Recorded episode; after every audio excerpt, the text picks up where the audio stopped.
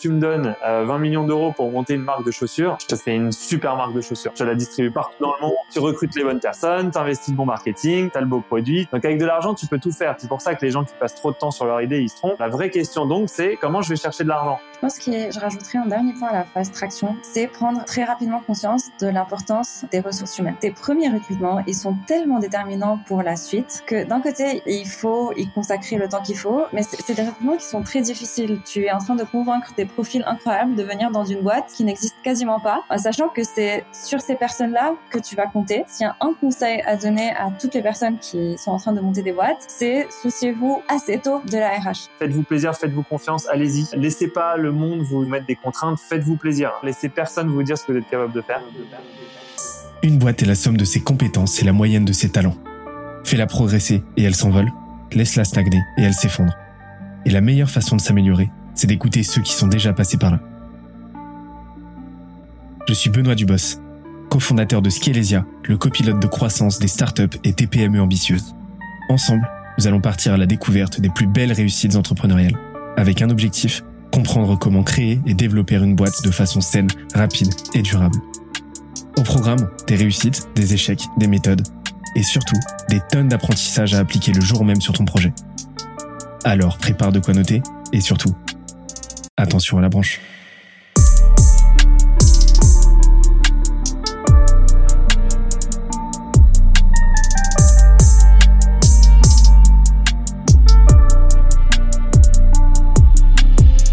Cette semaine, je reçois Emma et Alexandre, cofondateurs de Beanstock, la scale-up qui démocratise l'investissement locatif. On a parlé de comment ils se sont positionnés sur un marché encore très immature au moment de leur création, de comment ils ont géré leur phase de levée de fonds dans une période de profonde incertitude, et de comment ils ont créé une culture d'entreprise hors norme qui leur permet de dépasser leurs objectifs.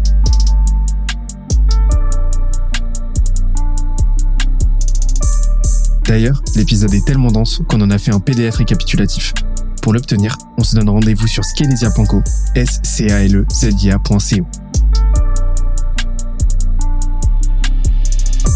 Dernière chose, si tu aimes nos contenus, n'oublie pas que la meilleure façon de nous soutenir, c'est de nous laisser une note sur la plateforme de ton choix. Un petit commentaire, ça fait toujours plaisir, et d'en parler à un maximum de monde autour de toi. Let's go ça m'intéresse qu'on parle des, premiers mois de, de Beanstalk parce que on, a effleuré euh, tout à l'heure euh, ce, cette, naissance, hein, mais euh, Emma, tu as commencé, tu as commencé à, à, à, mettre un petit peu, aller chercher un petit peu de data autour de ce qui se faisait, etc. Sonder un petit peu le marché, l'industrie. Euh, tu m'as parlé, tu m'as parlé, Alexandre, de, de, de, de, la partie investissement. Donc, vous avez choisi de faire rentrer rapidement des fonds. Comment ça s'est passé? C'était quoi les, six premiers mois de Beanstalk? Euh, sur, euh, moi, j'aimerais bien qu'on parle de la partie bah, euh, produit, offre. Comment est-ce que vous êtes allé vous positionner rapidement? Comment est-ce que vous êtes allé chercher des fonds? Et comment est-ce que comment est-ce que vous êtes vous êtes mis en ordre de bataille pour pour aller chercher vos premiers clients? Ça, ça, ça, nous donnera une idée une idée assez précise de euh, bah, de votre état actuel. Et ensuite on, on profitera bah, du du de, du post de la post intro euh, du du cœur de euh, du cœur du podcast pour aller comprendre aujourd'hui comment vous êtes structuré. Mais mais pour commencer ouais comment ça s'est passé? Donc ça a commencé par une discussion avec avec Alex où donc il m'a dit qu'il y avait quelque chose à faire. Et après je dis donc je rappelle moi je ne connaissais absolument pas l'IMO. Donc je dis ok, bah décris-moi tous tes problèmes, euh, raconte-moi euh, comment ça se passe, euh, qu'est-ce que tu aurais aimé avoir comme solution? donc là, Alex m'envoie sur WhatsApp un, un, très long message avec plein de bullet points qui, qui décrit le parcours investisseur. et du coup, moi j'ai pris ça et j'ai commencé à regarder ce qui est fait que ce soit sur le marché français ou sur le marché international. Et sur le marché français, il y avait déjà pas mal d'acteurs qui faisaient ce qu'on appelle de la chasse immobilière. donc c'est des sortes d'agences euh, qui sont spécialisées en investissement locatif et qui vont aller aider les investisseurs euh, à parcourir les différentes étapes. Du coup, au début, j'ai dit Alex, mais c'est ça qu'on cherche à faire parce que ça, ça, existe probablement déjà. Euh, et après, on s'est vite rendu compte, surtout quand on décrivait euh, ce qu'on voulait faire à des personnes extérieures, quand on disait à quelqu'un qu'on veut monter une boîte qui veut t'aider à trouver un appart, euh, te trouver ton crédit, faire tes travaux et faire de la gestion locative, la première réaction, c'était non mais vous n'y arriverez jamais, euh, c'est trop de choses. Faites déjà la première étape et, vous serez très content. Euh, et du coup, donc là, on a, on a remarqué que notre vrai problème, c'était pas de pouvoir euh, vendre un appart, c'était comment on construisait, on construisait toute une solution qui va nous permettre de délivrer une expérience client incroyable, euh, en sachant que le parcours immobilier et le parcours d'investissement sont hyper sont stressants pour les clients. Euh, donc, on voulait vraiment travailler sur l'UX, euh, mais pouvoir faire ça à très grande échelle. Et euh, il faut aussi dire que Alex et moi, on a, on a tous les deux euh, un gros biais, euh, c'est qu'on est obsédé par la scalabilité. Donc, euh, on a été dans, dans des boîtes où bah, on gagnait pas des, des, milliers d'euros par transaction, on gagnait quelques centimes. Et, et, du coup, il fallait vraiment que ça soit scalable pour que le modèle fasse sens. Euh, et donc là, on s'est dit, OK, bah, comment on, arrive à délivrer euh, donc ce service-là à des dizaines de milliers de personnes sans, sans avoir euh, 10 000 personnes derrière qui cherchent des appartes et qui font les travaux, etc. Et c'est comme ça que nous est venue euh, la première approche de, de marketplace, euh, qui est vraiment notre euh, euh, ben, notre angle différenciant avec tout le reste des acteurs du marché aujourd'hui, c'est que nous, ce qu'on est en train de construire, euh, c'est un produit qui va faciliter le travail de pas mal d'acteurs qui sont déjà sur le marché et qui va faciliter l'interaction d'un client euh, avec donc tous ces acteurs là, euh, mais aussi sa gestion euh, lui-même de tout son parcours. Donc nous notre, notre, vision c'est que dans cinq ans on veut qu'un client fasse tout lui-même tout seul comme un grand euh, sur notre site. Donc, on, en réfléchissant à tout l'aspect scalabilité, on a du coup adressé bah, chacune des étapes du parcours après beaucoup de réflexions sur euh, comment on fait pour qu'on ait euh, euh, des dizaines d'appartes qui rentrent sur la plateforme tout seul, comment on fait pour que pour avoir trouvé les meilleurs crédits facilement aux clients, etc. et là, on a commencé à, bah, à faire des, des prototypes et à les tester avec notre cible. On, a aussi beaucoup de chance, c'est que notre cible nous, nous ressemble beaucoup. notre la, la, clients, c'est des, gens qui ont euh, entre 30 et 35 ans, qui habitent dans des grandes villes, qui sont locataires euh, et qui cherchent à, placer leur argent dans l'immobilier. On a fait énormément de tests. Euh, on a eu la, la, la V1 euh, de notre de notre site et là, on s'est dit, bah, il faut en même temps, en parallèle, qu'on commence à générer du CA. Donc on, on s'est dit qu'il faut vendre des appartes. Euh, donc là c'était l'été 2020. Euh, on n'avait pas encore notre notre licence, donc euh, donc fallait qu'on se déroule pour, pouvoir euh, convaincre des gens de nous faire confiance euh, et d'acheter des appartes quelques semaines plus tard. et là on a commencé à vraiment bah, faire des visites toute la journée, à essayer de convaincre euh, des, des, agents ou des vendeurs de nous confier les ventes des, des appartes et à expliquer aux, clients qu'il faut euh, nous faire confiance. Je, je, me rappelle avec de la première euh, fois qu'on a vendu un appart. Je pense que l'anecdote, elle vaut le coup.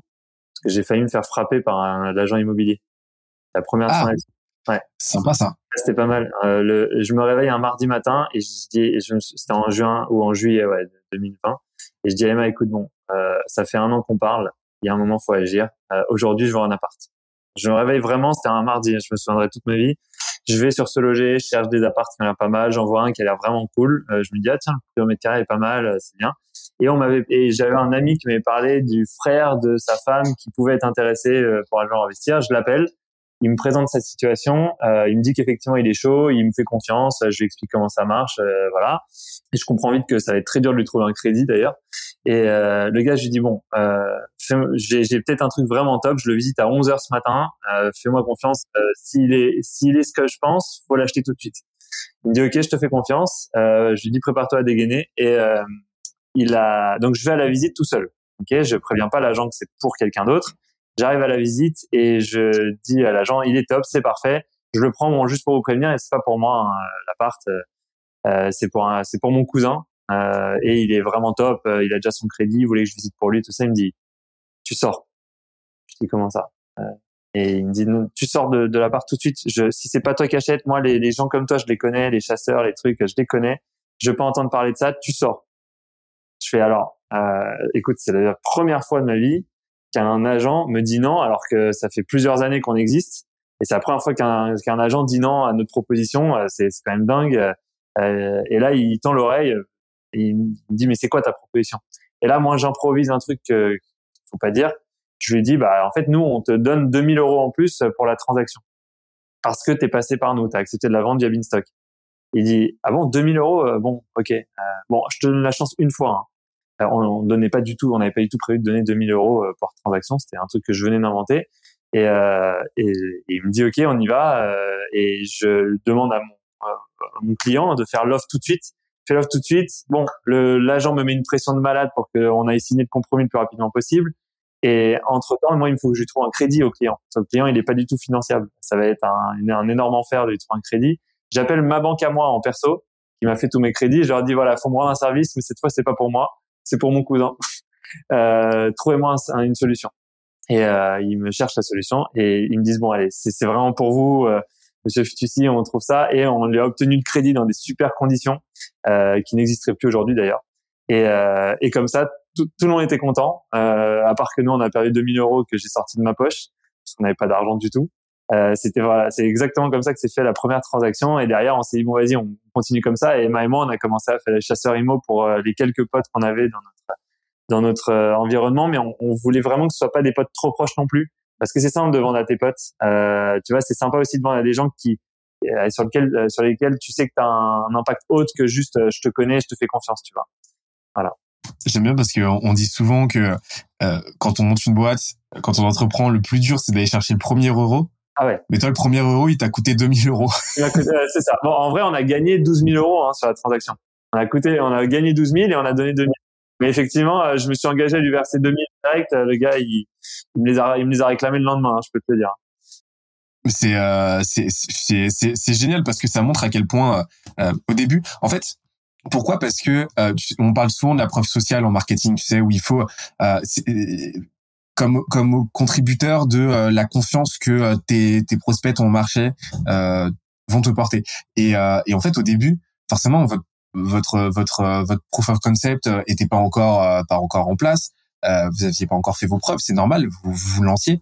il fallait prouver que ça marchait, il fallait prouver que vous étiez digne de confiance. Et donc là, cette toute première vente, c'était la plus dure à aller chercher. Et en fait, euh, fallait lancer la machine. Mais euh, je, ce que je me dis, c'est que bah, tout à l'heure, euh, tout à l'heure, Emma, tu parlais du, du, modèle, de, du modèle en marketplace, du modèle, du business model en, en, frais de transaction, où vous allez vous rémunérer quelques centimes. Mais là, vous êtes sur des produits à plusieurs dizaines, voire centaines de milliers d'euros. C'est un énorme défi en fait de, de créer la confiance, suffisamment de confiance pour que ça se fasse, et en même temps de d'offrir une expérience client euh, utilisateur suffisamment irréprochable pour qu'il n'y ait pas de friction qui se passe quoi. Parce que euh, quand euh, voilà si c'est quelque chose euh, voilà si c'est un produit à quelques dizaines d'euros bon ça le fait. C'est quelques centaines d'euros ça le fait. Mais quand on part sur un investissement d'une vie comme ça il faut vraiment vraiment bosser bosser son parcours. Comment t'as comment t'as fait en fait? On voulait absolument donner l'impression qu'on était gros quand on s'est lancé. Euh, donc une des premières choses qu'on a faites, c'était qu'on a beaucoup investi dans euh, le produit, mais juste l'interface. On, voulait que les gens aient l'impression qu'on est une grosse boîte. Euh, on, travaillait beaucoup notre com, on essayait de, de, euh, de, communiquer, que ce soit sur LinkedIn ou auprès de nos amis, etc. Et du coup, ça, ça, a généré une sorte de confiance parce que les gens se sont dit bon, euh, c'est pas une boîte qui peut-être qu'ils se sont lancés il y a pas longtemps, mais ils connaissent bien leur sujet. Et on voit que on n'est pas leur client test. En même temps, tu as, autre chose, c'est que au début, c'était Alex et moi qui faisons toutes les transactions. Donc chaque transaction pour nous, eh, c'était la boîte. Donc euh, je pense que les, les, nos premiers clients ont eu un, un service incroyable euh, parce qu'on faisait tout comme si toute cette transaction allait tout changer. Euh, et le fait d'avoir d'avoir les fondateurs qui s'occupent de de, bah, de, de ton achat, ça rassure aussi. Euh, ça, on, on, se posait les bonnes questions, etc. Et une fois qu'on a eu euh, un peu de, de, de traction, là, c'était beaucoup plus simple. Mais pour te donner un exemple, quand on a lancé, bah, on n'avait pas de biens à mettre sur la marketplace. Euh, et du coup, ce qu'on a fait, c'est qu'on a, on a tous les biens qu'on visitait, on prenait des photos et on les mettait sur la marketplace pour donner cette euh, impression d'abondance. Euh, heureusement que ça que ça n'a pas duré longtemps parce que c'était beaucoup beaucoup de travail. Euh, mais du coup, quand, quand tu arrivais sur le site, tu avais l'impression que bah il y a beaucoup d'offres, il y a des apparts un peu partout, que que c'est le, le site est bien fait, etc. et du coup, ça ça ça ça donnait de la, ça, ça, ça intéressait les gens. Même par exemple, euh, Alex avait fait quelque chose qui était hyper intéressant aussi, c'est qu'il avait rédigé beaucoup d'articles de blog et les articles étaient très bien écrits, ça, ça, ça donnait envie de lire parce que ça parlait directement aux gens. Ça, parlait des vraies peurs euh, des gens. Et il y a beaucoup de personnes qui nous ont dit qu'ils ont passé pas mal de, temps sur le blog et comme euh, c'était sérieux, euh, bah, qu'ils avaient qui s'étaient dit bah même si on connaît absolument pas cette boîte, on va les contacter. Quand tu commences, toi, quand tu es fondateur, t'as pas de lead, donc ton seul moyen de commencer, c'est d'être à 100% de conversion et tu connais bien, j'imagine, hein, euh, tu es obligé d'être à 100% de conversion parce que tu y a personne qui te connaît, tout le monde s'en fiche de toi. Donc euh, soit tu donnes tout et tu convaincs chaque personne avec qui tu parles, soit tu es mort. Et petit à petit, dans la vie de la boîte, il va falloir que tu acceptes en tant que fondateur euh, de passer par une phase de transition où tu commences à investir pour avoir plus de leads, sauf que c'est plus toi qui gères la conversion. Donc tu passes de 100% de conversion sur 10 leads à euh, 0% de conversion sur 100 leads. Et donc, tu es hyper frustré et petit à petit, tu formes les gens pour que ça remonte tout doucement. il y a trois, il y a trois grandes phases pour remonter. La première phase, c'est les gens que tu recrutes. Tu les formes à être bons sales. Donc, euh, ils vont jamais être aussi bons sales que toi au début, c'est évident. Et il faut que tu sois patient et c'est très frustrant comme moment. Et donc, tu as cette première phase. La deuxième phase, c'est euh, les process. C'est comment tu fais? Donc, tu vois, tu passes de 0 à 10% avec les gens, de 10 à 20 euh, de conversion avec le process. Et derrière, c'est ton produit qui va te ramener là où tu étais au début. Mais tu retrouveras jamais ta conversion de l'époque. C'est impossible. Euh, jamais Beanstalk ne convertira 100% des gens qui ont sign up sur le site. Impossible.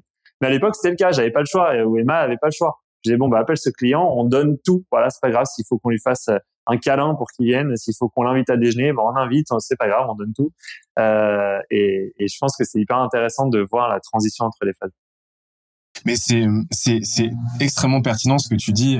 C'est que au, au, début, de toute façon, t'es pas. Faut savoir pourquoi t'optimises en fait. Euh, est-ce que tu optimises pour la rentabilité? Est-ce que tu optimises pour euh, pour euh, la trésor? Est-ce que tu optimises euh, ou est-ce que tu optimises pour euh, bah, juste lancer lancer ton produit et, et, et lancer ta lancer ta marque en tant que telle? Parce qu'au début, on parle souvent du branding et c'est la réalité comme étant un des facteurs de un des vecteurs de croissance les plus puissants. Euh, mais au début, ta marque, elle est inexistante, tout simplement parce que une des pierres angulaires de ta marque, c'est-à-dire la réputation, elle, est, euh, elle est, elle est inexistante elle-même. Et donc, euh, il faut déjà lancer, lancer cette boucle de croissance. Il faut déjà lancer cette, cette, ce cycle-là.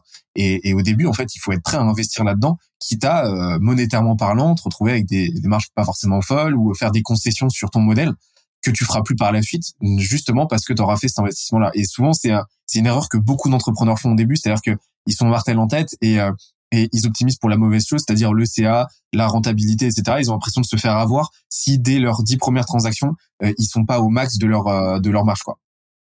Bah, du coup, ça amène au sujet d'après que tu avais suggéré, c'est le, sujet de la levée de fonds. Peut-être que tu voulais bah ouais, je, parce que on en avait parlé la semaine dernière et je me suis dit, ça, ça, faisait partie des sujets que je m'étais noté. C'est, il faut absolument qu'on parle levée de fonds. Pourquoi? Parce qu'on en a très peu parlé dans les jeunes branches. Euh, je, viens de la culture du bootstrap, moi. Donc, euh, euh, on commence avec Skelesia à investir, à prendre des tickets, à mettre des tickets dans quelques boîtes, etc. mais mais on vient vraiment de cette culture-là. Et j'ai envie de m'ouvrir petit à petit au, sujet et d'ouvrir la ligne édito à ce sujet-là et je me suis dit bah c'est vu la discussion qu'on a eue c'est parfait quoi de ce que j'ai compris vous êtes sur un sur un, un secteur qui est il n'y a pas encore de il a pas encore de leader établi en fait l'industrie c'est pas encore complètement cartographiée et dessinée. Donc, comment tu as appréhendé la chose? Ah, Alors, bah, tu vois, au même titre que toi, tu as une euh, culture euh, bootstrap euh, hyper forte que je trouve trop bien. Bah, nous, en fait, on a grandi dans un autre monde qui était l'inverse. voilà, chez Glovo, c'était une boîte, faut imaginer, qui perdait des millions d'euros par mois, qui perd encore des millions d'euros par mois, et qui, malgré tout, levait de l'argent pour se financer. En fait, la seule façon pour la boîte de résister, c'était de lever de l'argent. Donc nous, on avait connu que ça d'une certaine façon. Et on est arrivé, on voulait un juste milieu. On s'est dit, OK, d'un côté, tu as des gens qui ont beaucoup d'argent et qui ont envie de l'investir dans des jeunes idées, euh, dans des idées euh, innovantes. C'est génial. Donc, on va, on va pas se priver de, de prendre cet argent. D'un autre côté, euh, je pense que ça va pas durer longtemps, ce modèle où, euh, de, d'économie où on peut demander de l'argent pour financer des projets qui ont aucune perspective de revenus clairs à court, long ou moyen terme. Et donc, euh, on voulait un juste milieu, mais on voulait quand même tirer profit du fait qu'on avait une économie qui était dynamique et dans laquelle les, gens euh, investissaient. Euh, on s'est dit que c'était vraiment un truc hein, super. Moi, tu sais, j'ai toujours eu cette théorie. Moi, je, par exemple, je, je sais pas acheter des chaussures. moi, je suis très mauvais. J'ai toujours les mêmes chaussures. je sais même pas quelle marque c'est. Enfin, c'est terrible. En général, je connais même pas les, les marques de mes t-shirts ou les jeans et tout. C'est une catastrophe. Mais par contre, tu me donnes 20 millions d'euros pour monter une marque de chaussures je te fais une super marque de chaussures et euh, je te la distribue partout dans le monde. Voilà, tu recrutes les bonnes personnes, tu investis de bon marketing, tu crées as le beau produit, tu vois ce que je veux dire? Donc avec de l'argent, tu peux tout faire. Ton idée, et c'est pour ça que les gens qui passent trop de temps sur leur idée, ils se trompent. À la fin, avec de l'argent, tu peux tout faire. La vraie question donc, c'est comment je vais chercher de l'argent? Ça, c'est notre modèle à nous au moment où on commence à boîte. Hein, J'insiste. Hein, là, je, je pars d'un, dans un, je pars de principe qu'on est dans un monde dans lequel le bootstrap n'existe pas et dans lequel il faut aller chercher euh, une façon de convaincre les VC de donner de l'argent pour faire confiance à ton idée. Et donc, euh, bah, effectivement, tu vois, le fake it until you make it qu'on avait au début, de mettre des faux biens sur la plateforme, des, euh, de, de raconter aux agents des trucs, machin, ça, ça peut pas durer éternellement parce qu'un jour, il y a des gens très professionnels qui vont arriver, qui vont regarder tes chiffres et ils veulent voir du très concret. Et même si tu leur vends une vision, derrière, ils vont quand même chercher du très concret. Et, euh, et donc, c'était, euh, donc moi je te dis, on a lancé la boîte en juillet 2020 euh, et en novembre 2020, boum, reconfinement, mais re, euh, également retemps pour tout le monde de passer. tous les Français se sont retrouvés avec beaucoup de temps pour faire des zooms et parler de, de, la pluie et du beau temps.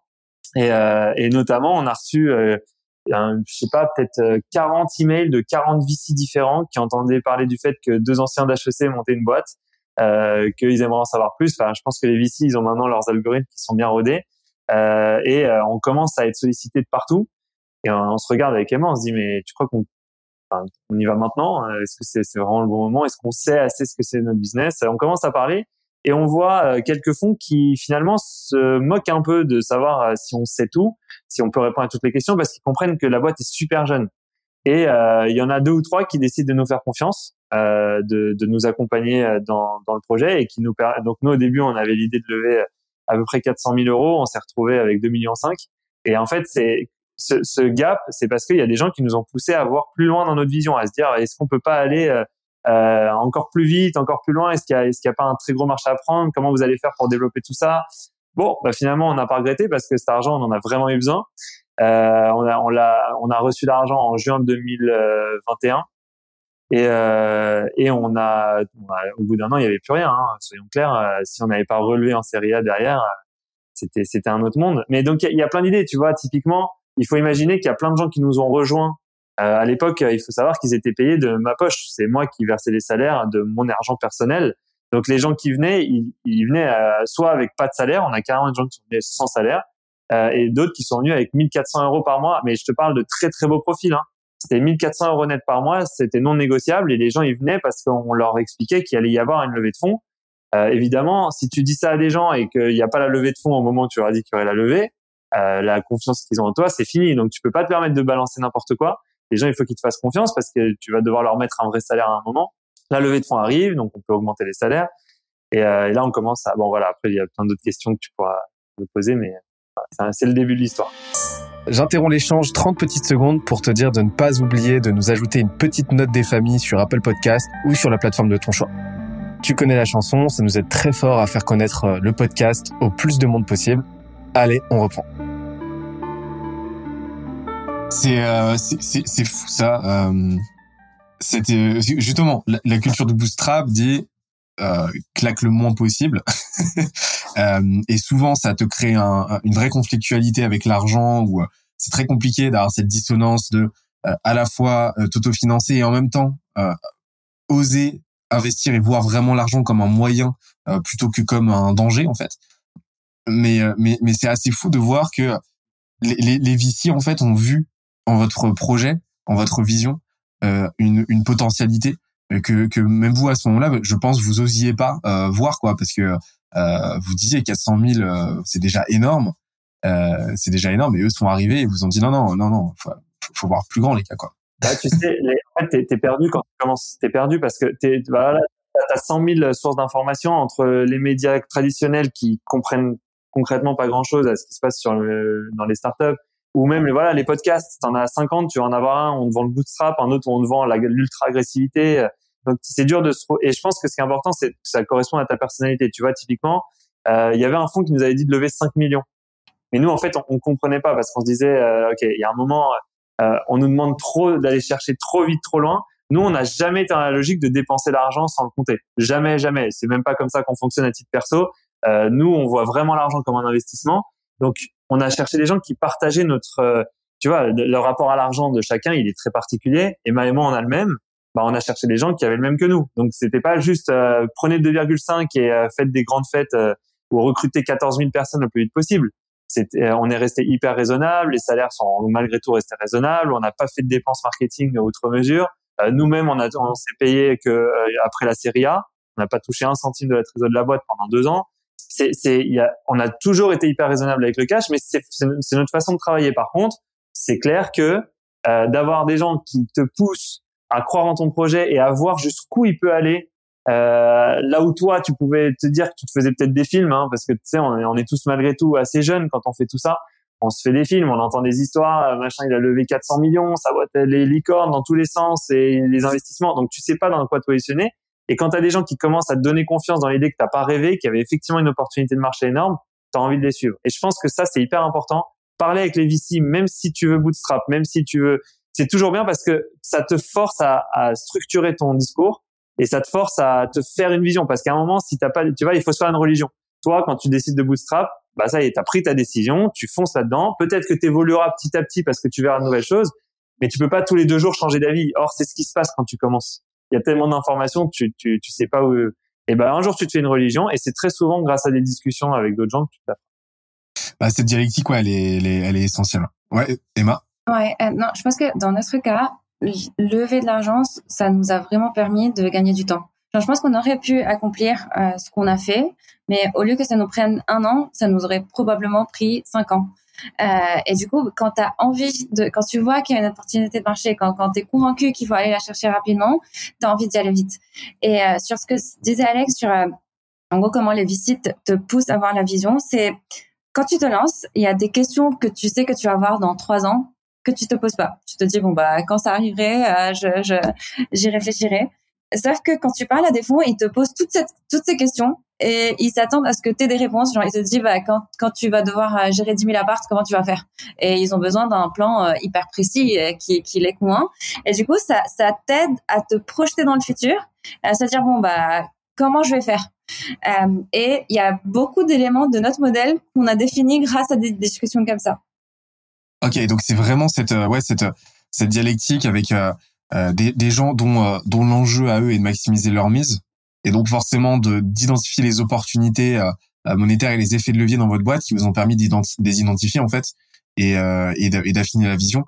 C'est super intéressant. Et et, c'est vrai que c'est un je vois je vois beaucoup de boîtes je vois beaucoup de, de boîtes bootstrap qui qui font cet exercice là d'aller discuter régulièrement avec des VC et, et souvent, bah, c'est euh, alors c'est une corrélation, hein, c'est pas causal, mais il y a une corrélation avec le fait que très souvent c'est des, euh, des boîtes bootstrap qui fonctionnent extrêmement bien. Donc je pense que ça contribue à, à, un corpus en fait euh, qui qui te permet d'affiner ta vision, qui te permet d'ajuster pas mal de boulons aussi.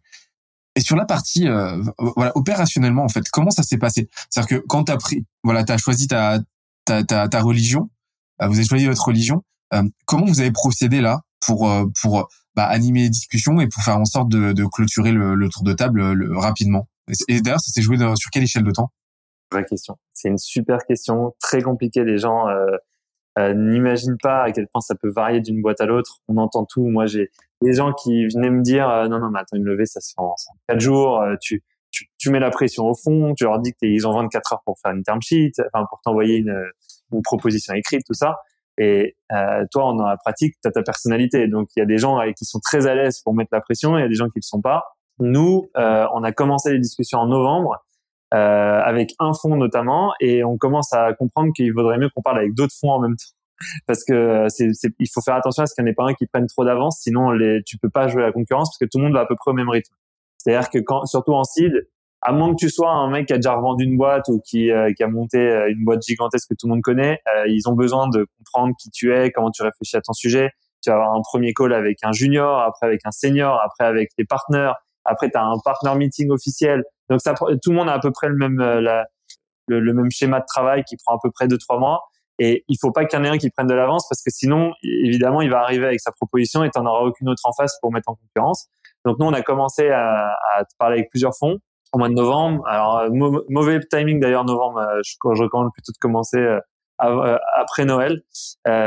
et donc tu, tu une fois que tu as tes discussions qui sont bien avancées avec deux trois fonds, Si tout se passe bien, normalement, au bout de deux trois mois, tu as les premières propositions écrites, ce qui nous est arrivé. Donc en, en, fin janvier, on avait les premières propositions écrites et début février, on a pris une décision sur le, celui avec lequel on voulait bosser. Donc ça s'est fait relativement rapidement. Ouais, bah en, en normalement, euh, si tu veux, la boîte est tellement jeune euh, qu'il y a peu de discussions à avoir. Quoi. Enfin, ce serait, ce serait mentir que d'imaginer qu'il y a besoin de six mois pour tout analyser. Euh, et d'ailleurs, euh, je dis ça, mais euh, la série A, ça a duré moins d'un mois, donc tu vois. C'est rapide, c'est très rapide parce que habituellement une série A, enfin c'est un c'est un sport à temps plein quoi en général pour un des, des fondateurs qui passe un an de sa vie euh... raison en fait, c'est qu'il faut faire la distinction entre combien de temps dure le process et combien de temps toi tu travailles sur le process le temps de préparation, il est énorme. Comprendre combien tu vas lever, avec qui, pourquoi, créer, euh, rédiger le deck, te mettre d'accord sur le discours, savoir avec qui tu veux parler. C'est, c'est un travail de, de titan qui, tu vois, typiquement pour la série A, on a commencé vraiment le travail euh, au mois d'octobre, et mais on l'a lancé officiellement au mois de janvier. Et en février, on a signé. Tu vois? Euh, Donc il y a quand même pas mal, ouais, c'est un sport quoi. Ah, ah non, mais c'est pas c'est pas seulement un sport, c'est que c'est euh, le truc que tu fais le soir euh, quand toute ton, toute ton équipe est, partie parce que la journée t'as as des milliards de sujets à gérer. Tu le commences à 20 h seul avec ton associé avec de, la malbouffe et c'est très très mauvais de faire ça. Euh, et tu finis à 2 heures du mat. Il faut que tu reviennes le lendemain à 9 h et, au bureau et que, même si tout allait bien, mais t'es crevé, t'es stressé, tu sais tout le monde est souriant au bureau, mais toi tu sais que c'est le cash de tout le monde. Toi tu sais que à la fin l'objectif c'est de respecter ta promesse qui est toujours de quoi payer les salaires, tu vois. Euh, et donc, euh, c'est vrai que ça met beaucoup de pression, c'est très fatigant. Et euh, je, je, moi, je pense toujours quand je vois les résultats de cette boîte à lever tant d'euros, je me dis toujours, euh, franchement, personne ne le saura. Là, c'est la partie shiny du truc, mais il y a eu, euh, il y a eu des moments très difficiles, il y a eu des moments super fatigants. On est vraiment passé par là. Et jusqu'à la fin, hein, moi, je me souviens au mois d'avril. En plus, cette, cette année, c'est un peu particulier, mais au mois d'avril de cette année, quand on commence à recevoir les fonds, tu te poses des questions. T'en as un qui va t'appeler, qui va te dire, t'as vu ce qui se passe en Ukraine C'est quand même chaud. Euh, les VC commencent à, se refroidir. Euh, comment vous réagissez Comment ça se passe le business? Et euh, toi, t'es obligé de montrer que t'es es super confiant et en même temps tu l'es. Donc euh, ça, c'est pas non plus problématique. Tu, tu mens pas, mais euh, tant que t'as pas l'argent sur le compte, t'as des t'as des sueurs froides la nuit parce que là, tu commences à avoir ton cash qui, qui commence à devenir dangereux, tu vois? C'est un parcours du combattant euh, Aujourd'hui, moi, j'ai plein de théories là-dessus sur est-ce qu'il faut lever, pas lever, euh, à donner aux gens. Mais la vérité, c'est que même nous, pour les prochaines étapes, on est dans le flou total. Donc, tu vois, euh, c'est, tu, tu peux rien prévoir à l'avance. Euh, je vais jamais dire aux gens n'allez pas lever, c'est fatigant. Je vais jamais dire aux gens allez lever et le bootstrap, c'est vraiment pas une bonne stratégie parce que c'est absolument faux. T'as tout et son contraire. Encore une fois, je pense que le plus important, que ce soit pour trouver ton associé, pour trouver ton idée, pour euh, tes levées de fonds, c'est que ça correspond à ta personnalité. Voilà. C'est euh, et, on, on, en parle vraiment trop peu de euh, de la bah de cette partie-là self awareness. Alors j'ai pas le terme euh, français. Faut que j'arrête avec les anglicismes. je sais pas s'il y a un traitement pour ça. Non mais c'est ça, connaissance de soi, connaissance de soi. C'est ça, mais c'est fou. Et j'ai il y a il y a deux deux tests que je recommande aux entrepreneurs qu'on accompagne. C'est déjà c'est la base c'est le MBTI. Euh, tu sais le Myers Briggs là avec les c'est INTJ, etc., qui a euh, sa dose de, de limitation aussi, euh, d'imperfection. Euh, c'est pas mal décrié, mais il y a quand même un fond de vérité. Je pense que euh, en, en, tant que spectre en fait de test, euh, c'est une bonne composante. Et d'ailleurs, à titre perso, ça m'a fait comprendre un certain nombre de choses me concernant qui font qu'aujourd'hui je travaille complètement différemment et, et, de façon beaucoup plus beaucoup plus saine en fait.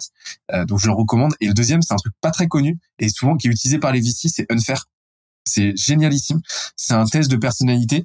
Euh, là, par contre, qui est baqué à fond par de la neuroscience, etc., des tests cliniques qui euh, permettent de comprendre ton profil, ton profil de, de, de, founders en fait, de, de founder, et euh, de voir et de voir un petit peu ton profil et de trouver la bonne adéquation avec les avec les gens qui t'entourent. Donc savoir qui tu dois recruter, etc. C'est c'est vraiment un test très très très complet que je recommande que je recommande vivement. Et, et ça c'est euh, c'est vraiment super important sur moi. Donc c'est trop bien que tu mettes le doigt dessus. Quoi. Et, tout à l'heure, je voulais te poser la question de euh, comment euh, de, de, de, comment euh, que tu as anticipé. Hein, euh, c'est de, de, comment tu gères une levée de fonds qui est quand même un sport à temps plein avec avec bah, la gestion d'une boîte, hein, avec quand même plusieurs dizaines de, de salariés, etc., avec des enjeux. Tu as répondu que c'était le combo soirée tardive et, et, et junk food. Voilà, donc comme ça, comme ça, on sait, c'est c'est c'est voilà, c'est une concession à faire. Mais comment, voilà, la journée, qu'est-ce qui se passe? C'est-à-dire que sur les premiers mois, comment est-ce que on a parlé tout à l'heure du, du premier des premiers clients, etc. Mais comment est-ce que comment est-ce que Emma enfin vous l'avez fait, faire ensemble, mais ça m'intéresse Emma que tu, tu m'expliques comment tu as fait. Euh, comment vous avez fait en sorte de, de formaliser un produit rapidement qui, qui remplit justement cet enjeu de, création de relations de confiance avec l'audience, avec, avec les, utilisateurs en fait euh, C'est un vrai enjeu. Euh, nous, dans notre approche, on, savait un peu, on a beaucoup réfléchi, comme donc euh, on, là, on parlait de, personnalité, etc. On a beaucoup réfléchi à qui est Beanstalk Qu'est-ce qu'on veut que, qu'est-ce qu'on veut dégager comme impression? Comment on veut que les gens nous perçoivent? Surtout dans un secteur qui, est l'immobilier, où il y a beaucoup de, il y a très peu de transparence, beaucoup de méfiance, beaucoup de risques, etc.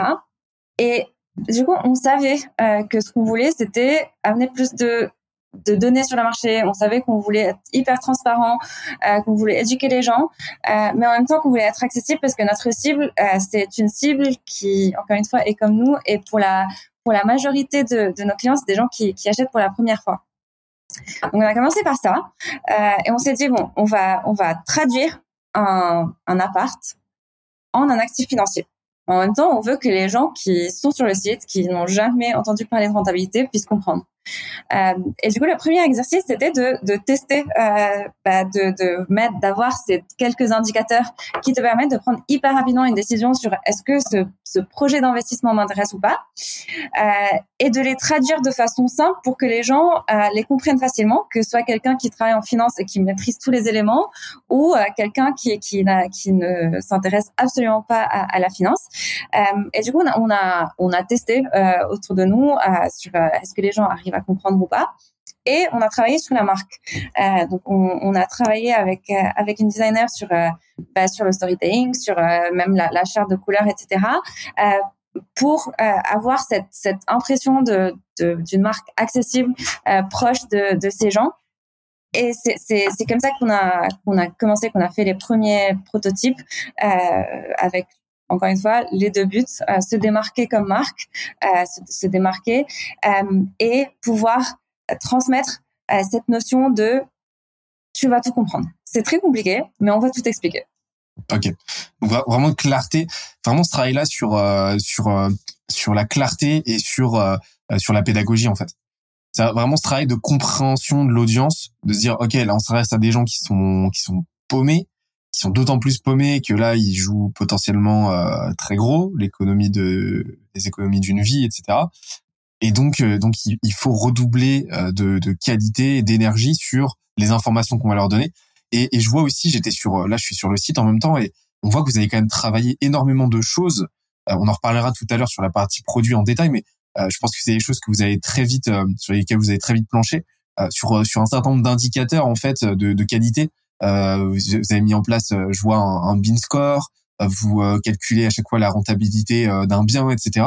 Ça, c'est des, des, des, indicateurs que vous avez mis en place pour mettre en confiance le plus possible l'audience et que j'imagine que vous avez commencé très tôt, quoi. Exactement. Donc ça, ça ces indicateurs-là étaient sur la sur la plateforme quand on a lancé. Euh, et je, pense qu'on avait un, une difficulté en plus, c'est que l'immobilier, c'est un secteur qui fait énormément parler de lui. Donc, euh, quand tu es en soirée, d'ailleurs, euh, depuis qu'on a monté Beanstalk, on ne passe aucune soirée sans parler du mot. Ça intéresse tout le monde. Euh, il y a beaucoup de presse là-dessus. Et du coup, il y a, beaucoup de légendes urbaines.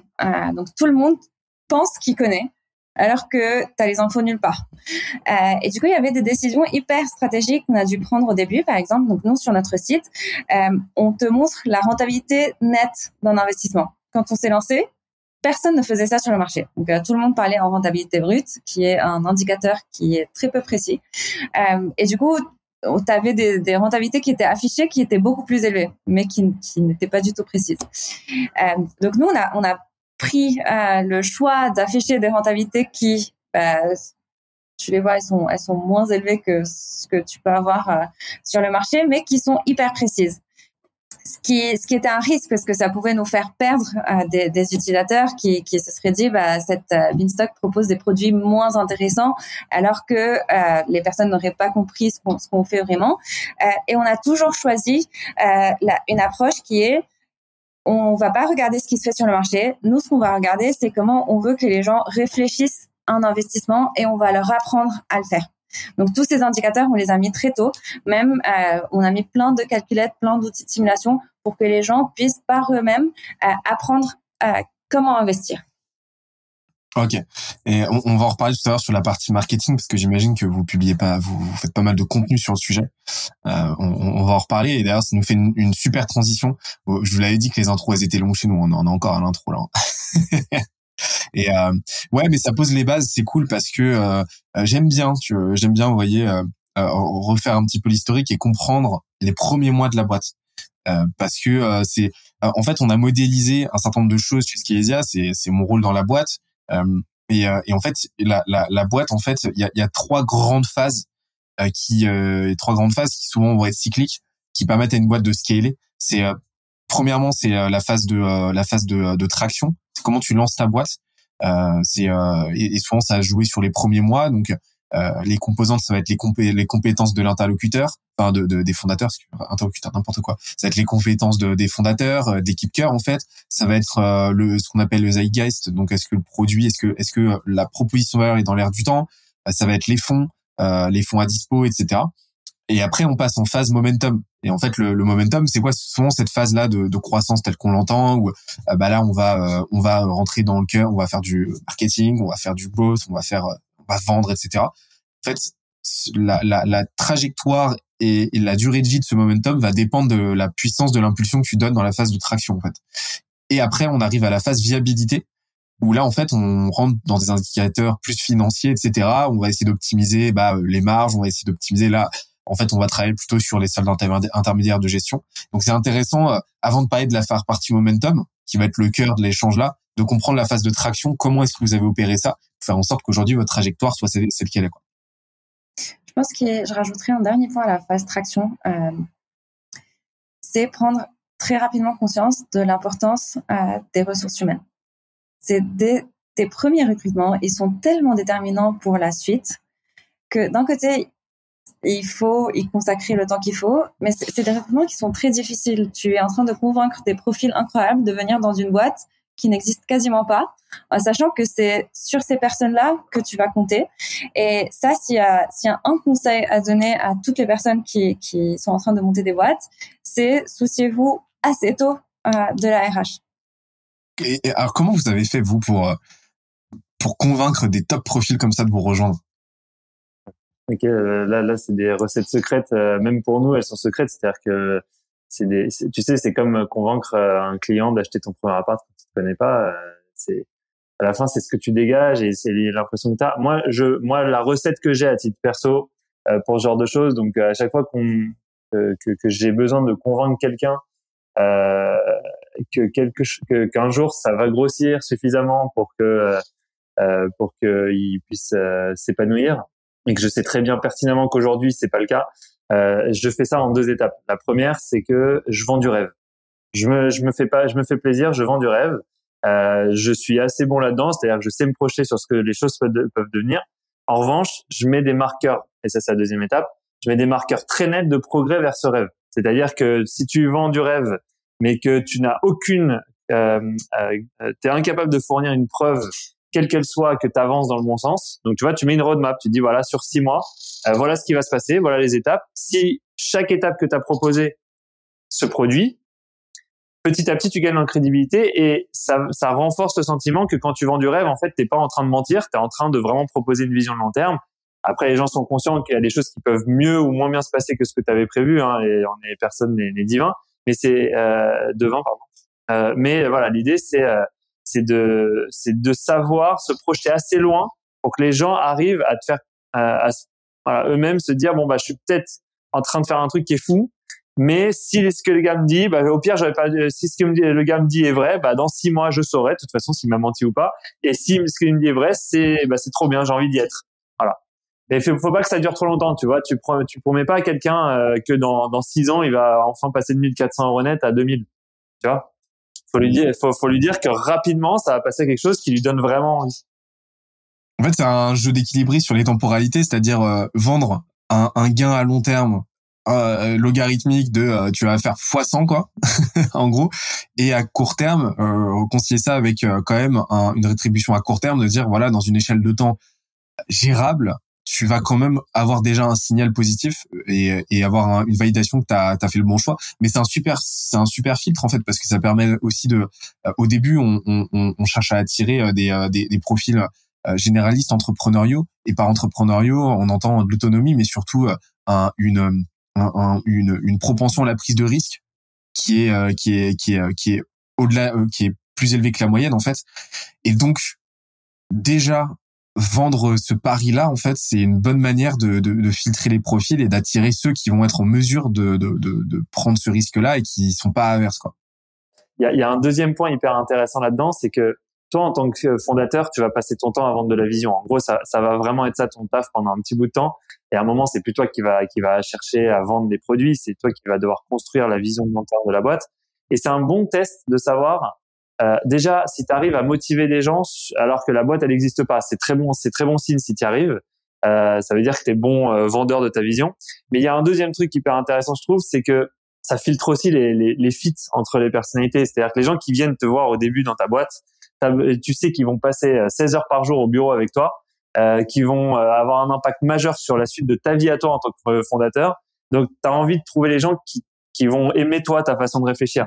Donc, si tu leur vends ta vision euh, et tu leur dis de venir pour 1400 balles net alors qu'ils pourraient toucher quatre fois le montant euh, et que malgré tout ils viennent, c'est que probablement tu as mis à la fois sur quelqu'un qui est, euh, qui est qui est un super entrepreneur mais aussi quelqu'un qui euh, adhère à ta façon de voir les choses et qui aime bien ta façon de parler, ta façon d'agir, qui, tu vois, les gens quand ils venaient au début, tu leur demandais pas pourquoi ils venaient, ils venaient parce qu'il y avait Alex et Emma et qu'ils nous avaient kiffé.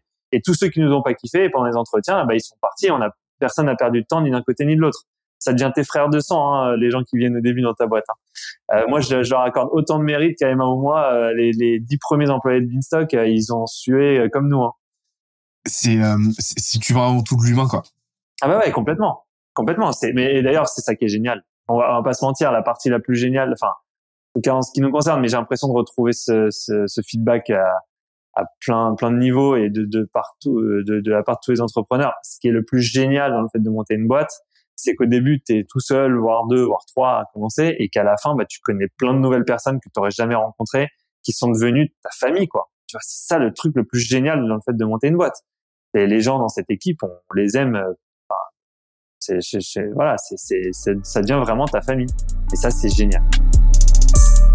J'espère que l'épisode t'a plu autant que ça nous a plu de l'enregistrer et de le produire. Si c'est le cas, oublie pas de nous laisser une petite note et euh, de le faire tourner autour de toi. Ça nous aide énormément à faire connaître le podcast, à nous faire connaître et à prêcher la bonne parole d'une croissance saine, durable et rapide. En attendant le prochain épisode, on se donne rendez-vous sur scalesia.co, s c a l e z i a.co où tu découvriras des cours, des vidéos et des lives en libre accès pour t'aider à faire décoller ta boîte comme jamais. C'est notre promesse, c'est ça qu'on aime faire et on va continuer de le faire. On se dit à très vite. Bye bye.